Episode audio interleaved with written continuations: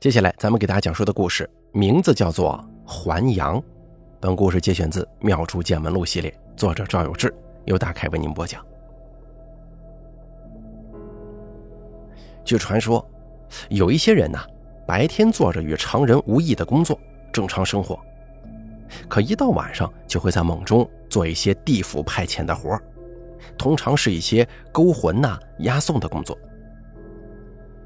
在中国古典名著《西游记》当中，就有描述这样一种情况：唐太宗年间，郑国公魏征白天处理政事，晚上睡觉的时候，则在梦中负责行刑。有魏征梦斩泾河龙王的故事，说是泾河龙王没有按照谕旨下规定数量的雨，犯了天条当诛，行刑者为魏征，无奈向唐太宗求救。而隔天，魏征仅仅打了个盹的功夫，就已经斩了泾河龙王。可见这一说法呢，在民间由来已久。但是民间的这些人通常不会透露自己夜晚的身份，看起来跟寻常百姓一样。大家亦不免对他们有很多疑问，比方说，这些人是如何得到这样的地府工作的呢？是否有报酬啊？晚上睡梦当中也要工作，白天是否感到疲惫？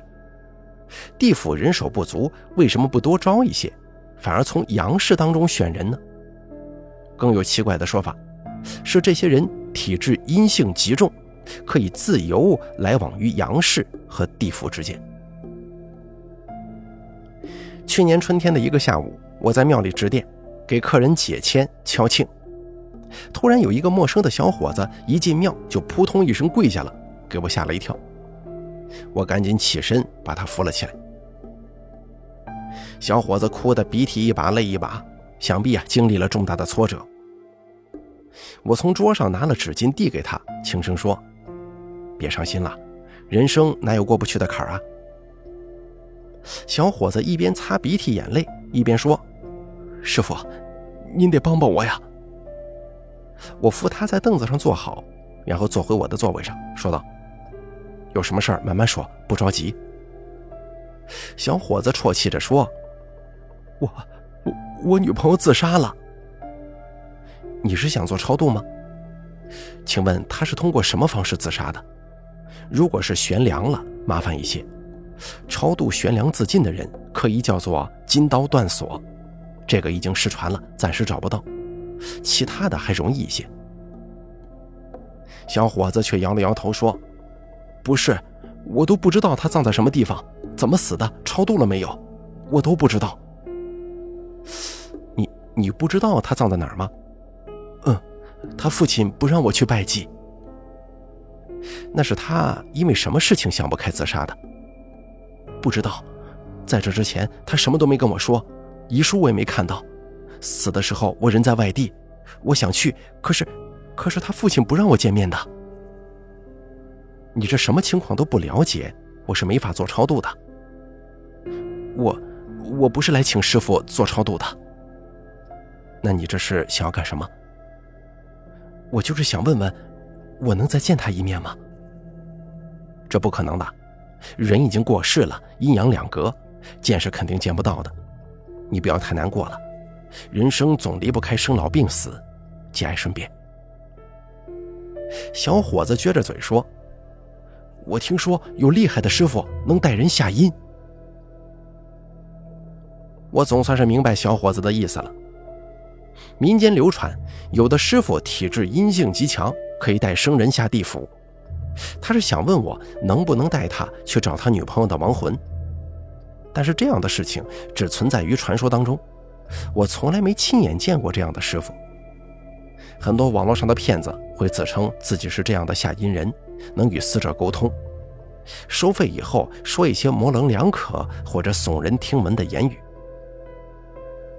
我说道：“我也有认识的一个朋友，父亲过世了，但是他很想念他的父亲，一直希望再见父亲一面，就一直打工攒钱，然后全国各地到处去找，听说哪里有这样的师傅就去哪里，但一直被骗呢。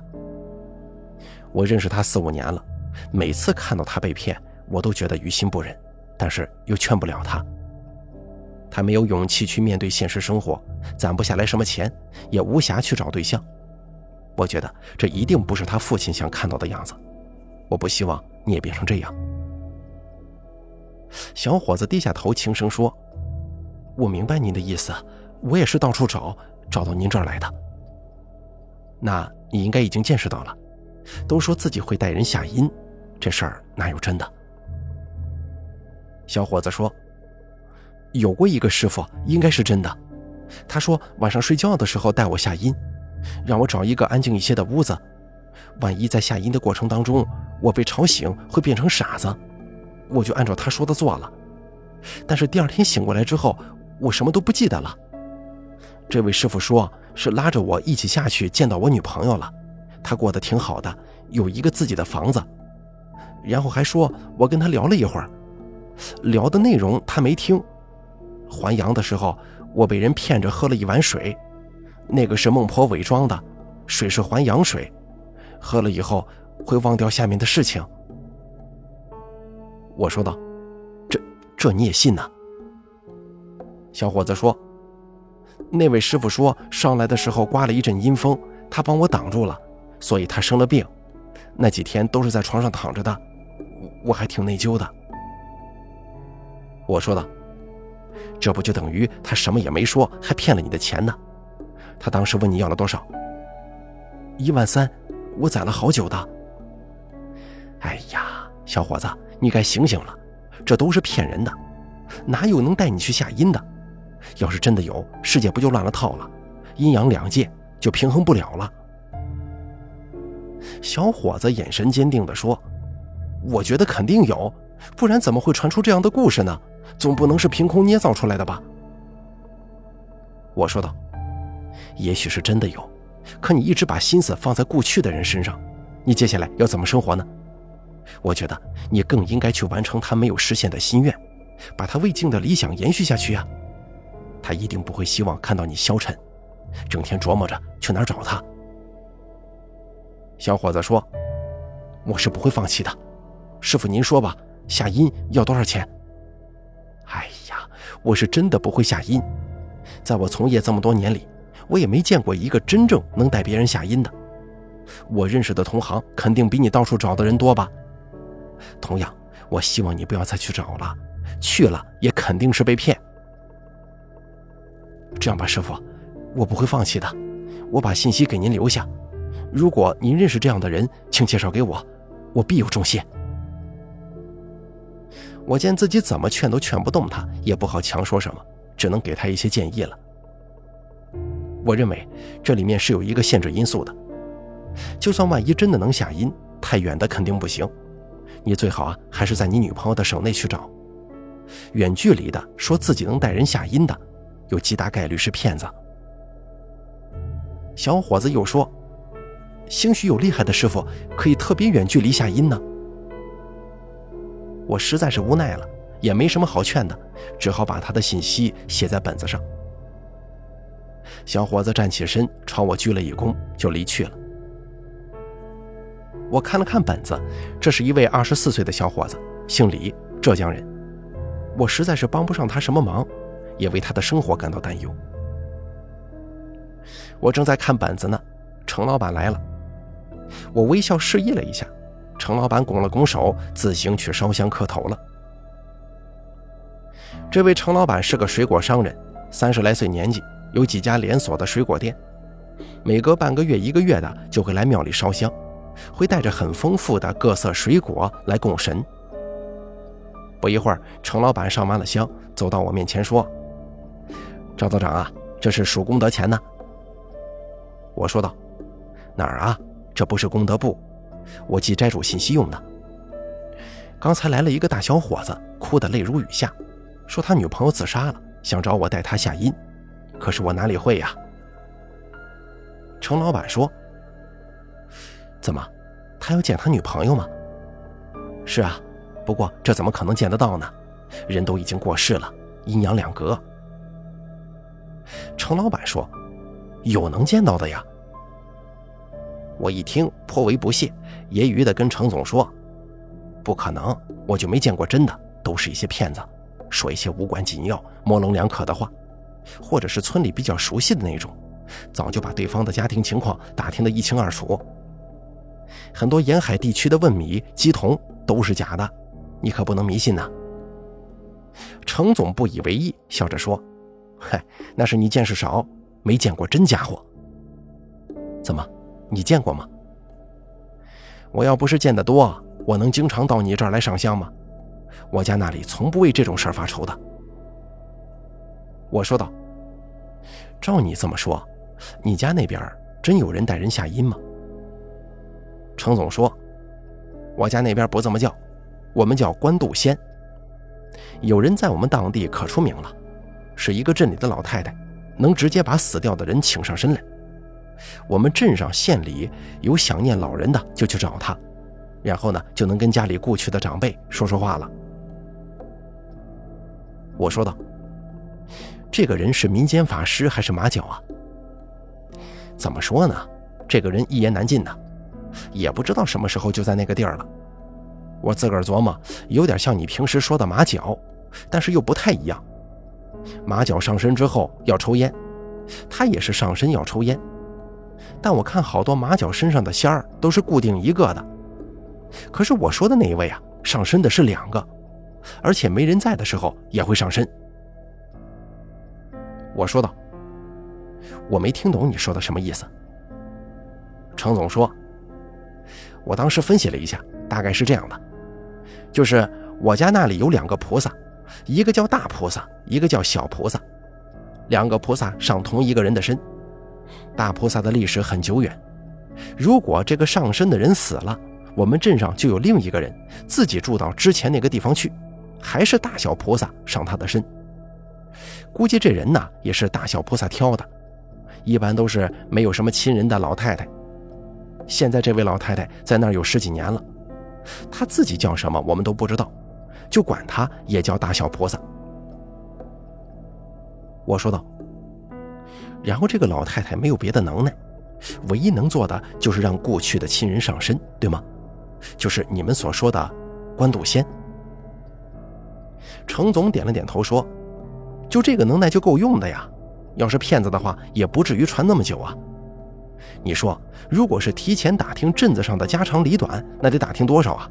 那记性也得好得很吧？每天找他的人数都数不过来。最早的时候不是条件都不好吗？每人给他一盒烟就行。后来请他的就给他塞个十几块。如果现在去的话，我估计得给个三五百了。我说道：“你去找过吗？”程总说。我家那边的人呢，基本都去过，我也跟着去看了。那位大菩萨上身的时候表现得很稳重，还要烟抽；小菩萨上身的时候就到处跑，到处跳，跟个小孩子一样。经常去的时候，他家里没别人，但是他是上身状态的。两个菩萨不会同时上身，要么是像小孩那位，要么就是比较稳重的那一位。而大小菩萨的名字就是这么来的。那请他帮忙的时候是什么样的？程总说，家里人说让他请家中故去的老祖宗上身，他就捏着嗓子干呕一会儿，然后起身的时候声音神态就全变了。我们家里的事儿他都知道，有家里的长辈以前亲眼见过老祖宗，说他说话的时候那个语气跟我们家老祖宗在世的时候一模一样。我说道：“哟，这个还真有点邪门呢。可惜你老家是东北的，距离太远了。刚才那小伙子是浙江人，不然还能让他去试一下。”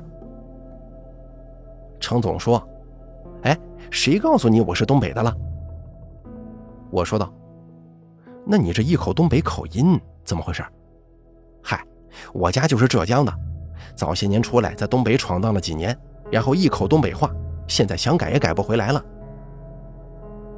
我说道：“这个大小菩萨就是浙江的，浙江什么地方啊？我是正宗的浙江绍兴人，鲁迅先生的老乡。我经常在想，鲁迅是不是也曾经找过这个大小菩萨呀？”我说道：“胡说什么呢？鲁迅先生那可是先进文化的代表，跟咱们这些搞封建迷信的不在一起玩。行了，别扯这些没用的了。我说，要不让这小伙子去试试吗？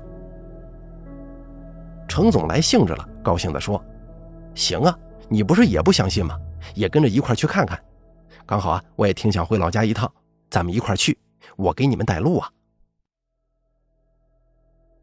打定主意之后，我拿起电话，按照本子上记的号码打给那个小伙子。小伙子一接电话，声音显得兴奋极了，在电话里说：“是金霞村那位老道长吗？是不是找到了办法呀？”我说道：“你们那边是不是管这个叫什么官渡仙呢？”“嗯，对，叫官渡仙，没错。”“你是浙江什么地方的？”“我是金华人，您叫我小李就行了。”“那你女朋友呢？”“我女朋友也是金华人，是在浙江省内出事儿了。”但估计是埋在当地了吧。我扭头对程总说：“他是金华的，离你们那儿不算太远吧？大小菩萨能行吗？”程总思索了一下，说道：“金华离我们那边很近，应该没问题。”我又拿起电话说：“行，你准备收拾东西吧。我们这边一共两个人，跟你一起去，我们带你去找关渡仙。”小李爽快的答应了。程总这个人呢，是属于那种精力特别旺盛的，没打算让我们订票，直接开车送我们一起过去。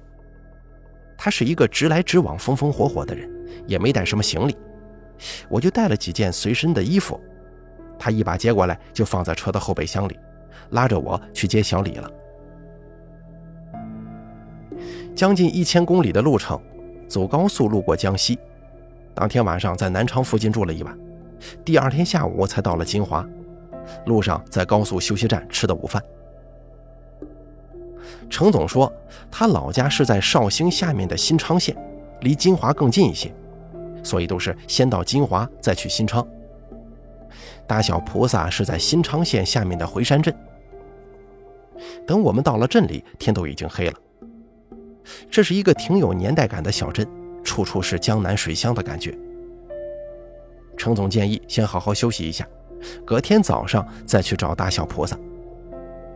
小李有些迫不及待，但也不好意思再麻烦程总，还是耐着性子。晚上在小镇吃饭，小李一副心不在焉的样子。程总拍了拍小李的肩膀说：“年轻人啊，得沉得住气。你想见，明天不就见到了吗？”小李勉强地拾起筷子来夹菜吃，吃两口又放下筷子，说：“我就害怕明天不能如愿以偿啊。”程总笑了笑说：“年轻人嘛，其实见到了也就那么回事儿你又能怎么样呢？以后还不是阴阳两隔呀？”我说道：“能了却一桩心愿也好，要不是我那朋友隔得远，我倒是也想让他过来试一试。”他父亲去世好几年了，四处找人带他下阴去见父亲，人都快精神不正常了，自己的事业、婚姻全部扔一边了。他父亲如果知道他现在这个模样，一定会心疼的，说不定啊还得给他两巴掌呢。小李轻轻的点了点头，淡淡的说：“啊，我能理解你这位朋友，可能就是放不下吧，心里太难受了，根本坐不住，心慌。”有时候想起来，感觉就像是做了一个噩梦，好希望能醒过来。希望醒过来的时候，我还能约他一起去看电影、吃晚饭。但是每天早上醒来的时候，都知道这并不是梦。刷牙的时候，总是发现我自己正对着洗手池发呆，生活里面也全是他的影子。穿鞋的时候会想，这是他帮我挑的，如果穿坏了，这一双就再也没有了。我就算再买一双一模一样的，也不是他帮我挑的了。吃饭的时候也会想，这家餐厅我经常跟他一起去吃，可再也没有这种机会了。我点了他喜欢吃的菜，一直放到菜都凉了，我就盯着空的座位愣神。手机里面他的微信，我每天都要说些话，可是也没有人回复我了。每次听到手机响，我都赶快抓起来，希望一切都是他在逗我玩。他还活着，然后笑着跟我说：“看我会不会关心他。程总叹了口气说：“哎呀，不管怎么样，他都不会活过来了。你要认清楚，你也有你的生活，你将来还是要娶妻生子的。见完这一次，你就得放下了。”我也附和着点头。没错，我们带你过来，目的不是让你继续这样消沉下去，是希望能了却你的心愿，坚强走下去。如果你还怀念他，就努力去完成他没有达成的心愿。而不是把自己的生活彻底荒废呀。小李咬了咬嘴唇，没有说话。当天晚上就在镇里的酒店休息。隔天早上，我们退了房间，在酒店大厅里碰面。我看小李眼眶红红的，一副无精打采的样子，但是眼睛睁得很大，估计是一晚上都没睡着，既疲惫又兴奋吧。程总开车载我们到一个小院里，那个小院看来还不错，显然老太太做官渡仙，收入颇丰啊。我们来的比较早，院子附近没有其他车辆，估计我们是今天的第一批访客。程总下了车，用当地方言开始叫门，叫了一会儿没反应，小李担心地问：“不会是今天出门了吧？”程总说。应该不会的，这老太太从来不出远门，就算有事暂时出去，一会儿就回来了。咱们等等看吧。小李开始背着手在院子里踱步，看得我跟程总心烦。程总拉着我到院子外头等。我说：“哟，这老太太挺能挣钱的呀，在你们这儿口碑挺好吧？”“那可不，比我们倒腾水果挣钱多了。你看这房子，那是人家好多年前盖的。”现在要盖的话，估计比这还漂亮呢。程总沿着院子的围墙走了几步，突然停下了，盯着前面看。我顺着程总的眼神看过去，一个个子挺矮的老太太蹲在地上，不知道在做些什么。我朝老太太努了努嘴，说道：“怎么了？”程总说：“这就是大小菩萨。”哦，那那他这是干嘛呢？程总一根手指头放在嘴边，做了一个噤声的手势，轻轻说：“这会儿啊，是小菩萨在身上呢。”我走近了几步，发现老太太手中拿着一根狗尾巴草，在拨弄地上的蚂蚁洞。我大概明白程总说的小菩萨是小孩子性格这个事儿是怎么回事了。那这小菩萨什么时候下去啊？他这样能问事儿吗？程总说：“等等看吧。”正说着，老太太吐了口唾沫在蚂蚁洞边，把手中的狗尾巴草也扔了，嘴里念叨着什么，一溜小跑跑了出去。虽然完全听不懂他在念叨什么，但听声音依稀有几分韵律，像是儿歌童谣之类的东西吧。我转过头对程总说：“咱们要追吗？”程总摇了摇头说：“让他玩吧，玩一会儿啊，自己就回去了。”程总拉着我回到院子里，只见小李还是在院子里踱步。他听见脚步声，扭头看了我们一眼，知道是我们俩，又回过头去继续踱步。程总说：“大小菩萨在家，这会儿啊，小菩萨上身呢，在玩耍。”等会儿就回来，咱呢不用着急，你都等这么久了，不差这一会儿。大约又等了两根烟的功夫吧，老太太回来了，完全没有了刚才顽皮的劲头，蹒跚着跟我们简单打了声招呼，然后径自开门进了屋子。显然是平时来的人比较多，她已经习惯了。屋里的摆设有些乱，估计老太太自己住不方便打扫。我们各自找了凳子、椅子，就坐下了。程总开始跟老太太对话，说的都是方言，我一个字也听不懂。说了一会儿，老太太不说话了，像是坐在那儿发呆。发呆了一两分钟，开始上下牙不停地打颤，发出牙齿相撞的咯咯声。程总对我说：“大菩萨来了。”说着，程总从口袋里掏出一支烟，点着，塞到老太太嘴里。老太太仿佛是从沙漠当中出来的旅人，看见了水，接过烟就贪婪的抽，牙齿也不打颤了，两口把烟抽了一半。程总对小李说：“你把你的情况跟大菩萨说一下，还有你女朋友的名字、哪里人，还有生日都说一下。”小李就开始讲了，当然他们说的都是方言，我一句也听不懂。老太太一边抽着烟，一边静静的听，时不时的点点头。烟快烧到头了，程总就重新点着一支递过去。等小李差不多交代完了，老太太已经抽了三支了。接着就见老太太头侧过去，开始剧烈的干呕，手中的烟头也掉了。等老太太起身的时候，她像是完全变了一个人。神态、动作、举止，全部都是年轻女孩的模样。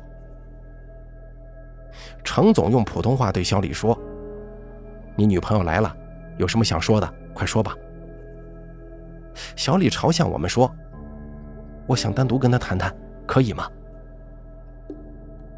我即使在这里，也是完全听不懂的，点了点头，拉着程总到院子里去了。程总说：“你看，我说你见得少了吧？”我笑了笑，不置可否。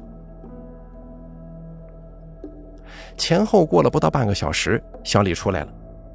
从他的表情上来看，应该是得到了许多宽慰。程总说：“怎么谈完了？满意了没有？”没想到小李恭恭敬敬地朝我跟程总鞠了一躬，说道：“感谢程总跟道长帮我，他很像我女朋友，知道我们的许多事情。”但我知道她并不是我女朋友，不过我已经很满足了，非常谢谢你们。程总正要说些什么，我摇了摇头，示意他不用说了。我说道：“行，满足了就好，以后好好生活吧。”嗯，我明白了，我以后会好好生活的。程总，我不跟你们走了，我也有我的生活，我从这边回金华，再次感谢你们。说完，小李又朝我们鞠了个躬，脚步轻快，头也不回的走了。程总摇了摇头说：“哟，也不知道都说了些啥呀。”我说道：“我知道你这个大小菩萨是怎么回事了。”哦，怎么回事？这个老太太是真的，她身上这两个大小菩萨也是真的，但是那个女孩不是真的。你你这什么意思？你说刚才那一位不是小李的女朋友吗？那位女朋友应该是大菩萨装扮出来的。如果老太太骗我们，其实我们很容易就能揭穿。只有大菩萨骗我们是很难发现的。毕竟大菩萨也算是一个地方上的游神，他来打听这些事情是很容易的。可是大菩萨装扮的跟本人有细微的差别，只有特别亲近的人才能觉察到。程总想了一会儿，恍然大悟道：“哦，原来是这样啊！这个大菩萨也会骗人呢。”我说道：“不过大菩萨是好心呐，他能劝得动小李，不管他是不是骗人，都是好样的。”程总摸了摸头，开怀大笑起来。在咱们的生活当中，咱们免不了碰见生老病死、亲人的离世。这个呢，对未亡人来说是沉重的打击，所以不管遇到了什么挫折，都一定要坚持走下去，千万不能轻生，让自己的亲朋好友独自面对悲痛。面对亲人的离世，最好的纪念就是继承他们未完成的理想，将他们值得学习的意志传递下去。但愿每个失去亲人好友的朋友都能够勇敢地走下去，积极地面对明天。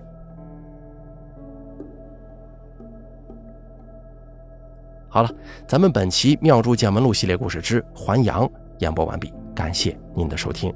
本故事作者赵有志，由大凯为您播讲。